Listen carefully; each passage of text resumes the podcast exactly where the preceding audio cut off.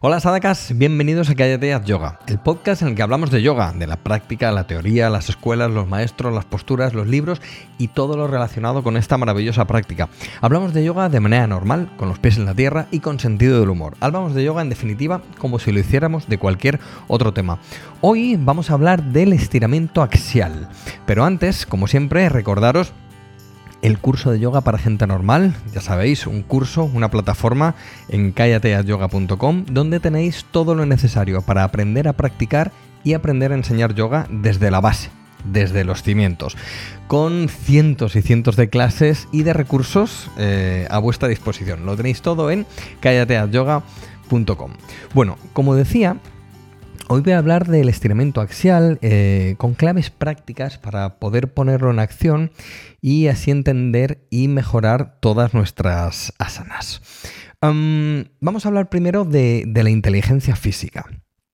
Uno de los movimientos más útiles, eh, más efectivos y terapéuticos es el estiramiento axial. Y saber cómo ejecutarlo, qué implicaciones mecánicas tiene y cómo se relaciona sobre todo esto y cómo se relaciona y cómo integrarlo en las posturas, puede, de verdad, puede cambiar completamente nuestra práctica de yoga. Al hacer posturas es conveniente que algunos patrones de movimiento y algunas acciones mecánicas estén bien integrados en nosotros, pues esto te permite que la memoria muscular y la inteligencia física se activen de una manera natural. Es decir, acciones y movimientos tan básicos que ya no tenemos ni que pensar, que se ponen en acción automáticamente en cuanto nos ponemos a practicar. Pero claro, esto solo va a ocurrir cuando los conocemos, cuando los hemos practicado y los hemos entrenado en posturas más sencillas y más básicas. Así, el estiramiento axial es una de estas acciones que debemos tener integradas y de las más importantes, ya que va a facilitar y aclarar muchas dudas de cómo ejecutar las posturas y ahora veremos cómo. La definición del estiramiento axial es simple, alargar o elongar la columna vertebral sobre su propio eje, es decir, crear espacio entre las vértebras, tirar hacia arriba, mediante la acción muscular o con la ayuda de algunos elementos que veremos luego. Para hacerlo más visual, digamos que simplemente es crear espacio ascendente a base de fuerza muscular entre la pelvis y la base del cráneo. Creo que esto nos va a ayudar a entenderlo mejor y a practicarlo con más sencillez. Este sencillo pero poderoso gesto pone en marcha a su vez toda la estructura ósea, ligamentosa y muscular de la espalda y coloca la estructura en su lugar. Porque podemos pensar, bueno, solo tirar hacia arriba, yo ya estiro la columna, yo ya alargo la columna, incluso en la meditación. Vamos a ver cómo hacerlo, eh, pero detalladamente, ¿vale? Para hacerlo más completo aún, debemos comenzar las acciones muchísimo más abajo de la pelvis. ¿eh? Vamos a ver em, cómo algunos de los mecanismos eh, que se ponen en marcha con este estiramiento axial tienen mm, una importancia clave y capital, ¿vale? Y vamos a ver dónde comenzar a accionarlos. Vamos a ver la mecánica en acción. Hemos hablado en otras ocasiones de la conexión que hay entre los pies y la espalda bien sea a través de las cadenas miofasciales o la unión neurológica. Como sabéis, las raíces nerviosas de la columna lumbar terminan en los dedos de los pies, así como las del cuello terminan en los dedos de las manos. Tal como lo ven muchos autores, esto crea un camino de dos direcciones en el que, si bien la columna lumbar puede afectar a cómo están los pies, por decirlo de una manera sencilla. Eh, bueno, sin duda un ejemplo claro es lo que sucede cuando hay presencia de una hernia discal o parestesia, ¿vale? Eh, que se da eh, en, alguna zona de los pies, ¿vale? Esa, parestesia.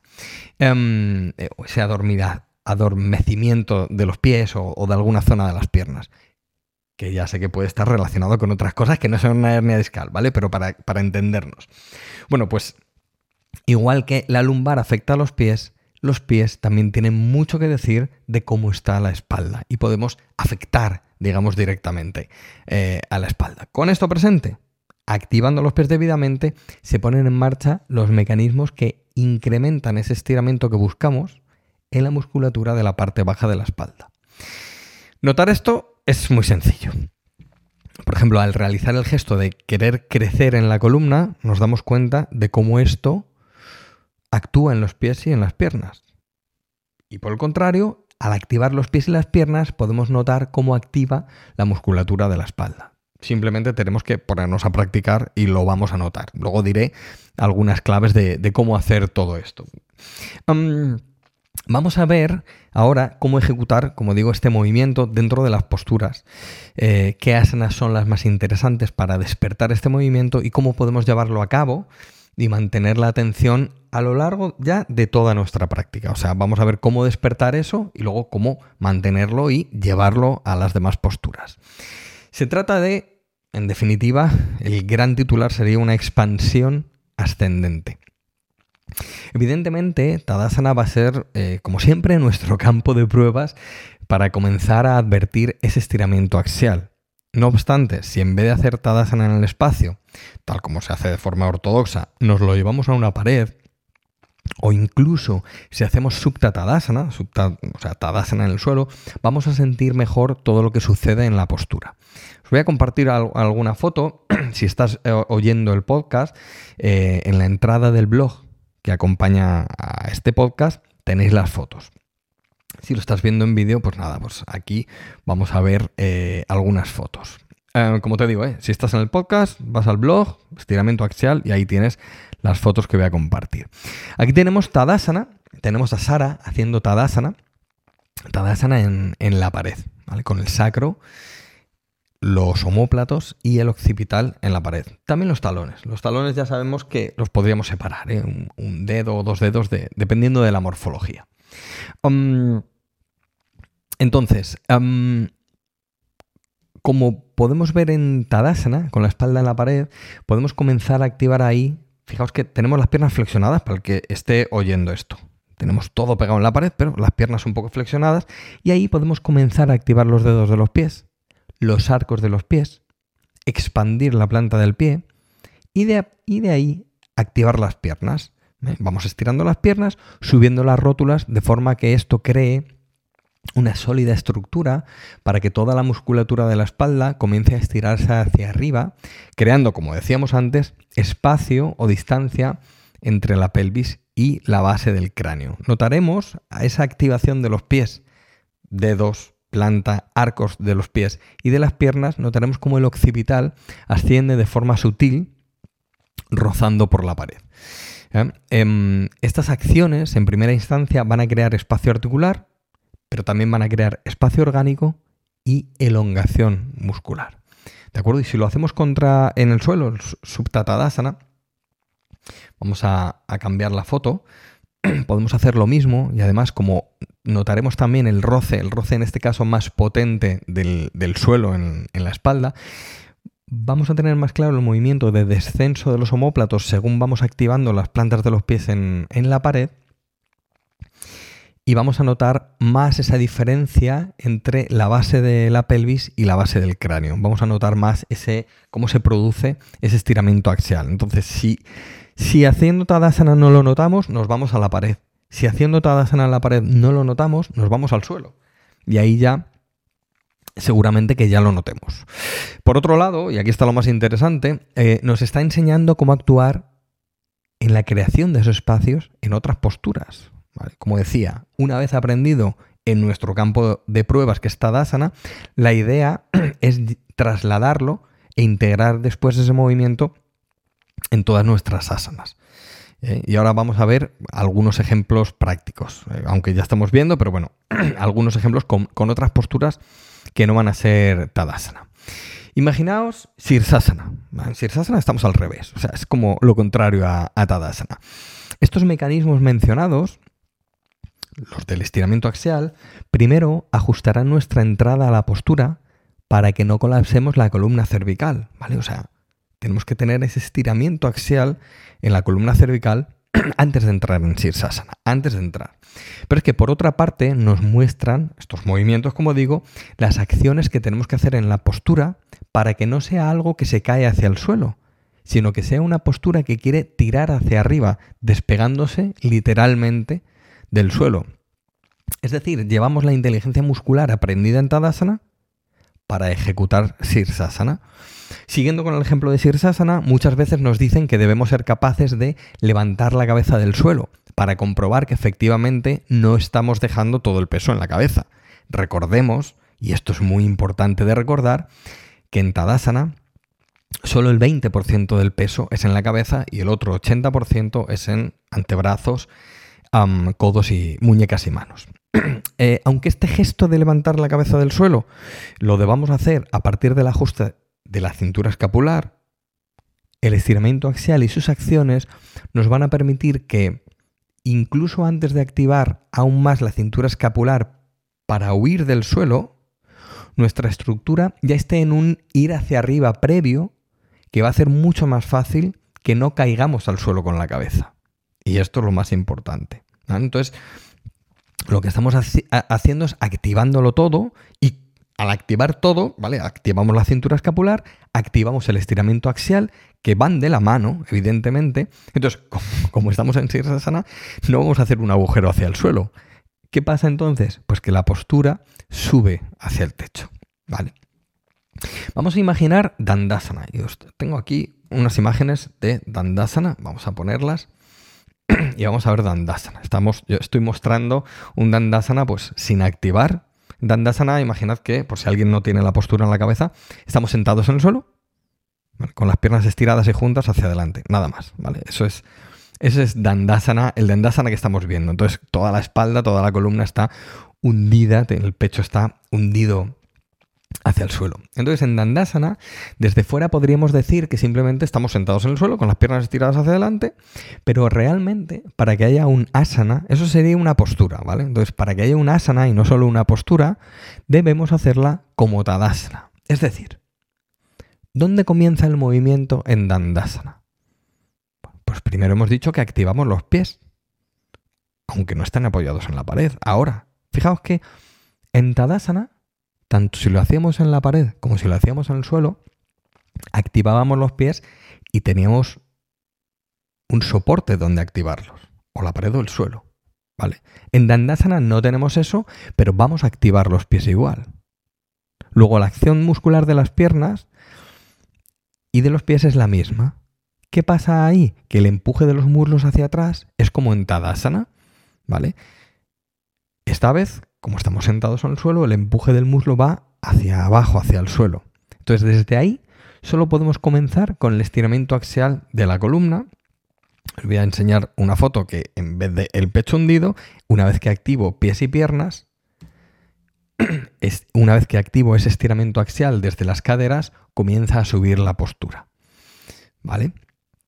De hecho, hay una instrucción clásica en Tadasana que es muslos atrás, sacro al frente. Mucha gente no lo entiende esto, ¿no? No entiende qué sucede con esa acción combinada hasta que tenemos que hacer Dandasana y al juntar esas dos acciones notan cómo su columna crece hacia arriba. Por esta razón muchas veces se practica Dandasana con los brazos cruzados hacia adelante, que es como los tengo en la foto. Porque como sabemos, en Dandasana las manos están apoyadas en el suelo y nos ayudan a crecer hacia arriba. Pero sin la ayuda de las manos solo tendremos la acción de los pies la acción de las piernas que previamente hemos aprendido en Tadasana y a partir de ahí podemos realizar el estiramiento axial que nos pide la postura. ¿Vale? Debemos poner en marcha todo lo aprendido previamente del pie y, de las y, de las piernas. Entonces, ¿qué pasaría si no realizásemos ese estiramiento axial en Dandasana? Por la foto anterior, la foto en la que nos hundimos hacia abajo, postura en la que se colapsaría todo hacia abajo y, el pecho y, nuestra columna, ¿vale?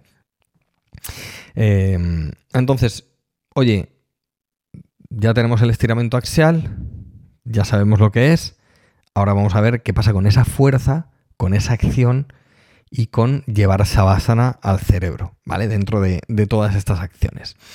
Entonces, ni qué decir tiene que todos estos ajustes, que todas estas acciones que comento de fuerza y acción y movimiento muscular, en todo esto no debe tensarnos. ¿eh? Esto lo explico mm, más eh, en profundidad en el podcast número 9, donde hablo de cómo trabajar con las tres fases de las posturas. Y es en parte esto de lo que nos habla Patanjali en su famoso eh, Yoga Sutra 246, Stira Sukhanasana. Podéis escuchar este episodio, ¿vale? Para ver cómo, cómo trabajar con la potencia, con claridad, pero con Savasana en el cerebro. Porque tenemos que tenerlo todo esto muy integrado cuando hacemos el estiramiento axial y los ajustes de la cintura escapular. ¿eh? Como vemos, el estiramiento axial está presente en todas las posturas. Fijaos que hemos dicho una de pie, Tadasana está, una sentados, Dandasana está, una invertida, Sirsasana está. Eh, luego vamos a ver cómo, cómo está presente también en otras maneras de practicar. Ya no en otras posturas, eh, en grupos de posturas, sino no en maneras de practicar, ¿vale? Entonces, em, esto está presente en todas las posturas, de manera que la eh, musculatura sigue activa, sigue con una dirección y sigue con un movimiento claro de amplitud y libertad articular.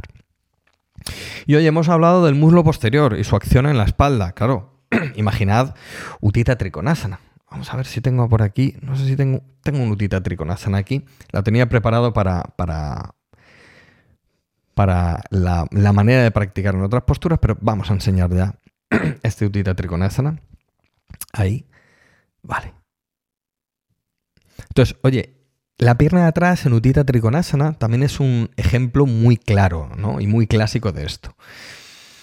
Al empujar la parte superior del muslo posterior hacia atrás, la columna crea espacio y tiene soporte para crecer y estirarse antes de hacer el pequeño giro este que debemos hacer en, en Utita Trikonasana. Entonces, fijaos que podríamos pensar que en las posturas bueno, os estoy enseñando, un Utita Trikonasana restaurativo, ¿vale? Los que lo estáis oyendo en el podcast, estoy haciendo Utita Trikonasana con el codo apoyado en una silla y una manta. Entonces, fijaos que podríamos pensar que en, una postura restaurativa no está presente el estiramiento axial, eh, porque en muchas ocasiones no hay, no hay mucha acción muscular. No obstante, tenemos que tener en cuenta que también en las restaurativas, por eso os decía lo de las maneras de practicar, en las restaurativas en muchas ocasiones hay una acción muscular potente previo a entrar a la postura, ¿vale?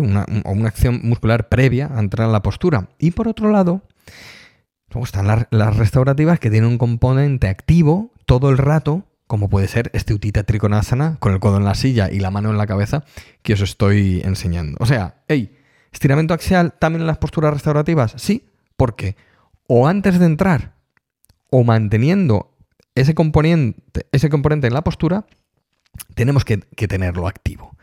¿Vale? Y, también nos debemos acordar de que las restaurativas solo pueden darse cuando tenemos este patrón, ¿vale? Es 1, punto fijo, 2, punto móvil, 3, punto pasivo. Justo en el, en el anterior podcast, en el anterior vídeo, hablo de esto en profundidad y podéis verlo, ¿vale? Este punto fijo, punto móvil y punto pasivo. Allí, en muchas ocasiones, este punto móvil va a ser el estiramiento axial poderoso a partir del punto fijo, que por ejemplo en este Utita Trikonasana eh, lo estamos haciendo con las piernas. Si veis, si estamos empezando a practicar, esto puede sonar como demasiado, ¿vale? Esto es demasiado para tener en cuenta, pero no nos confundamos, es al revés. Estas son las bases. Si no tenemos esto, nuestra práctica va a estar mermada de, brillo, de libertad articular, de libertad de espacio orgánico. Ahora vamos a hablar también de ese espacio orgánico. Entonces, aunque parezca mucho lío así dicho, porque claro, estoy condensando mucho en un muy breve espacio de tiempo. Pero esto, si nos vamos a la pared y hacemos Tadasana y hacemos Subtatadasana, si nos lo llevamos a un par de posturas, esto lo vamos a ver claro y no va a ser para tanto. Y luego, hey, vale, esto ya lo tengo claro, voy a lo del muslo de atrás. Ah, entonces vamos como, como clarificando, vamos como clarificando eh, las cosas. ¿Vale? Entonces, oye, el espacio orgánico. Claro, al principio hemos dicho que el estiramiento axial nos daba también espacio orgánico. ¿Lo recordáis?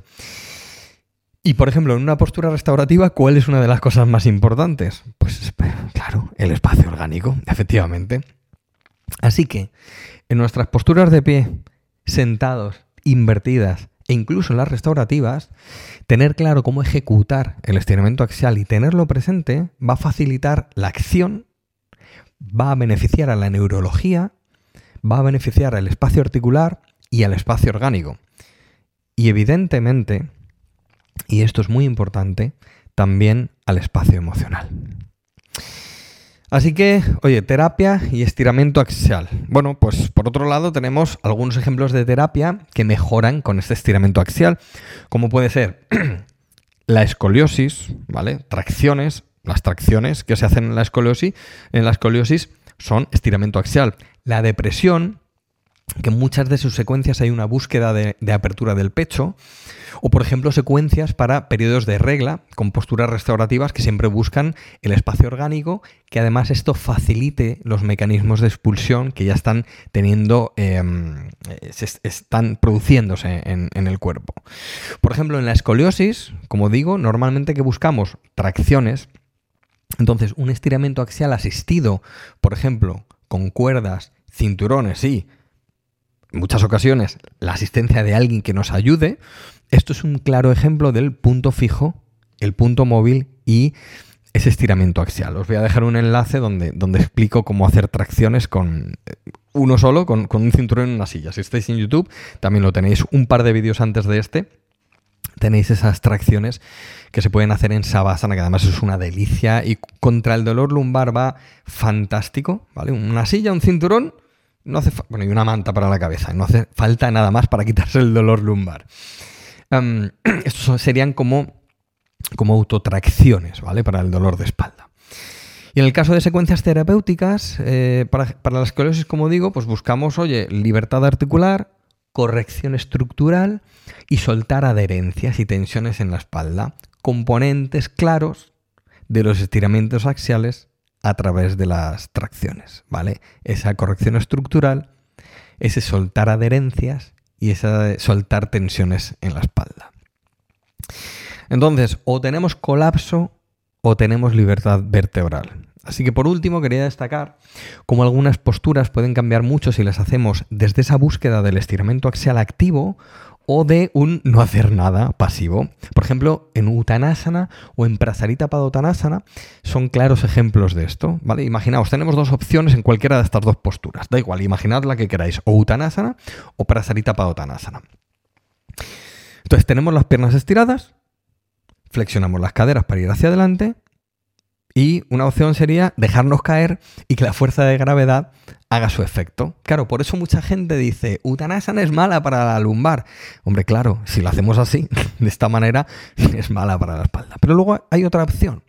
La otra opción es que antes de entrar activamos los pies y las piernas. O sea, producimos un estiramiento axial en la columna vertebral a partir de los pies en las piernas y efectivamente también a partir del movimiento muscular la fuerza muscular de la espalda.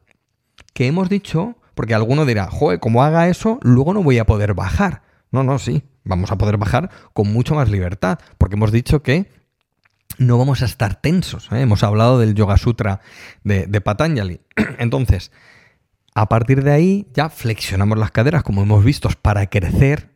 Y en este caso de Uttanasana o Prasarita Padottanasana, vamos a crecer hacia abajo. Bueno, aparte de que Fijaos que antes hemos hablado del empuje del muslo superior hacia atrás. Ese empuje, claro, si nosotros tenemos la pierna relajada, el isquiotibial por detrás, se estira menos que si tenemos la pierna activa. Esto es, esto es así como estamos diseñados. ¿eh? Esto es anatomía. Entonces, activar las piernas y los pies nos da la posibilidad no de estar tensos, sino todo lo contrario, de que muscularmente eh, facilitemos el proceso de estiramiento de los isquiotibiales.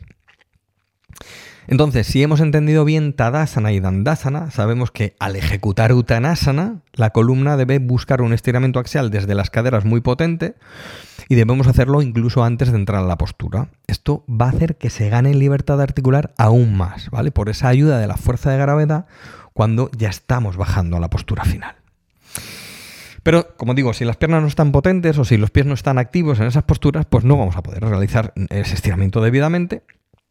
Y ahí es donde vamos a colapsar nuestra columna, ¿vale? Sin ese estiramiento axial claro y definido, de hecho, es mejor que no hagamos Uttanasana porque nos haríamos daño a medio plazo. Si hay dudas o no, no, hemos entendido bien el estiramiento axial en las posturas de pie como Tadasana, siempre podemos irnos y hacer a una pared y hacer la mitad de Uttanasana en una pared o flexionar las rodillas para no llevar eh, tensiones innecesarias. Fijaos, os voy a enseñar un medio utanasana, ¿vale? Medio utanasana en la pared, donde eh, maravillosamente además podemos entender también el estiramiento axial porque tenemos la mitad de utanasana, es decir, tenemos las palmas de las manos en la pared a la altura de las caderas y ahí hacemos dos acciones. Por un lado, bueno, con la ayuda del muslo hacia atrás, las caderas se alejan de las manos y las manos empujan la pared.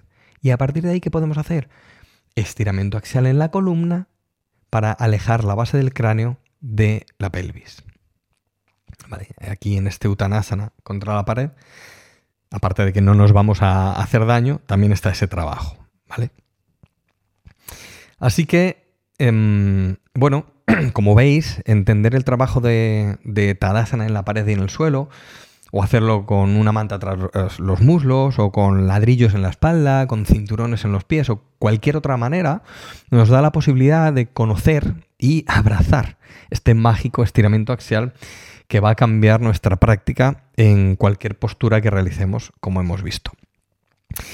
Merece la pena, merece la pena y es muy agradable, es muy divertido dedicarnos a recrear este movimiento axial en posturas sencillas. Después veremos rápidamente cómo la mente va a integrar este movimiento eh, en, todas nuestras posturas y nuestras asanas van a ser pues, más ligeras, van a ser más suaves y más precisas. Más Yoga Sutra, más 246 Yoga Sutra de, de Patanjali. Y esto va a cambiar de verdad que va a cambiar nuestra práctica para siempre. Espero que, os te sirva, que os sirva para mejorar la práctica y oye, si eres profesor, pues para que, mejores la enseñanza con tus alumnos y también tengáis el, foco puesto aquí. Os dejo en el blog, aparte de todo lo que os he mencionado, más entradas relacionadas con este episodio, por si queréis ver, eh, bueno, pues, pues ir un poco más allá de esto y, os lo dejo todo en el blog. Eh, en la entrada que acompaña a este vídeo y, a este audio. Y nada más, espero que me sigas acompañando en este pequeño y humilde viaje de yoga y que podamos aprender todos juntos, porque eso es el yoga y eso es la vida. Eh, estado, como decía Sivananda, el maestro Swami Sivananda, de cooperación, eh, aprender todos juntos. Em, espero que tengas más salud, que estés cerca de las personas que amas y que te sientas seguro y en paz. Te veo en el curso de yoga en callateayoga.com o en el blog o donde, donde queráis. Un abrazo, un beso. Namaste.